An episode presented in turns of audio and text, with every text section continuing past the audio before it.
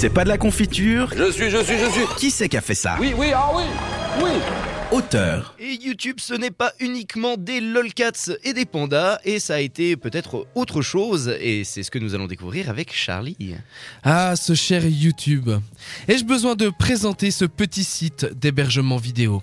Oui, j'ai bien dit ce petit site qui, en 2015, était disponible dans plus de 79 pays et dans plus de 76 langues. Chaque mois, ce sont plus de 1 milliard d'utilisateurs uniques qui consultent le site. Chaque seconde, 43 000 vidéos sont visionnées, ce qui fait plus de 1460 milliards de vidéos par année. Ça fait beaucoup. Un petit peu. hein.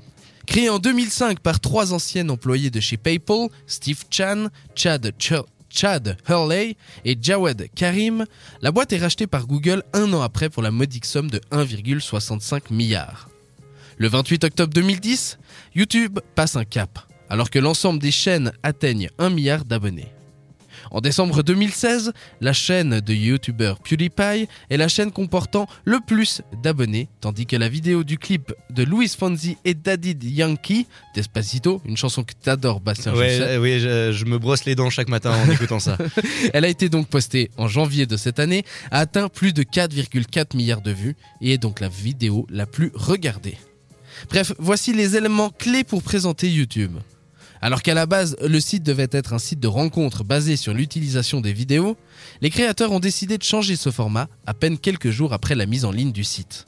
D'ailleurs, Bastien, sais-tu quelle est la première vidéo jamais publiée sur YouTube? Et oui, c'est un des créateurs, euh, c'est David to the Zoo, ou un truc dans le genre. En clair, c'est un gars qui parle devant des éléphants. Exactement, c'est Jawed Karim, l'un des créateurs, effectivement, publié le 23 avril 2005, ok je te préciserai pas l'heure exacte quand même, dans laquelle il commence sa visite au, oh, il commente, pardon, sa visite au zoo de San Diego, et autant dire que c'est pas tes roches, hein. Comme première Ouais, vidéo, c'est un peu la vidéo, loose, ça hein. pue un peu, ouais. Et je suis déçu qu'il n'y ait pas le premier commentaire, ce soit pas un first. Un first, ça Le 30 mai 2007, alors que Apple s'ouvre à YouTube, le site prend son premier virage technologique important de son histoire.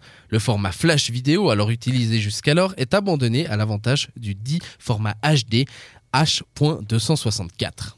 C'est un mois plus tard que le PDG de Google, euh, qui, euh, qui s'appelait pardon Eric Schmidt, Monsieur Google. Monsieur Google pour les intimes.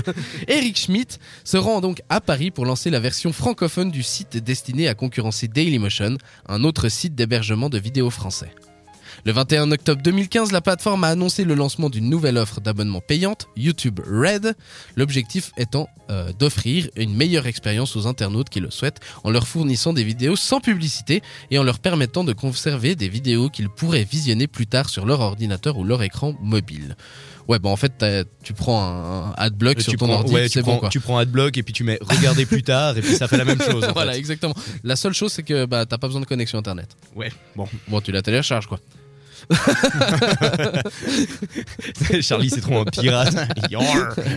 Et sinon, en mars 2017, YouTube annonce le lancement de YouTube TV aux États-Unis, un service d'abonnement à des chaînes de télévision pour 35 dollars par mois pour plus de 40 chaînes qui sont disponibles, dont euh, ABC, CBS, Fox, NBC ou ESPN. Voilà donc pour ce qui est de l'histoire de YouTube, un site qui plus qu'un site d'hébergement vidéo est devenu un- une sorte de réseau social où de jeunes vidéastes ont pu se dévoiler au grand public et, et maintenant gagner même leur vie.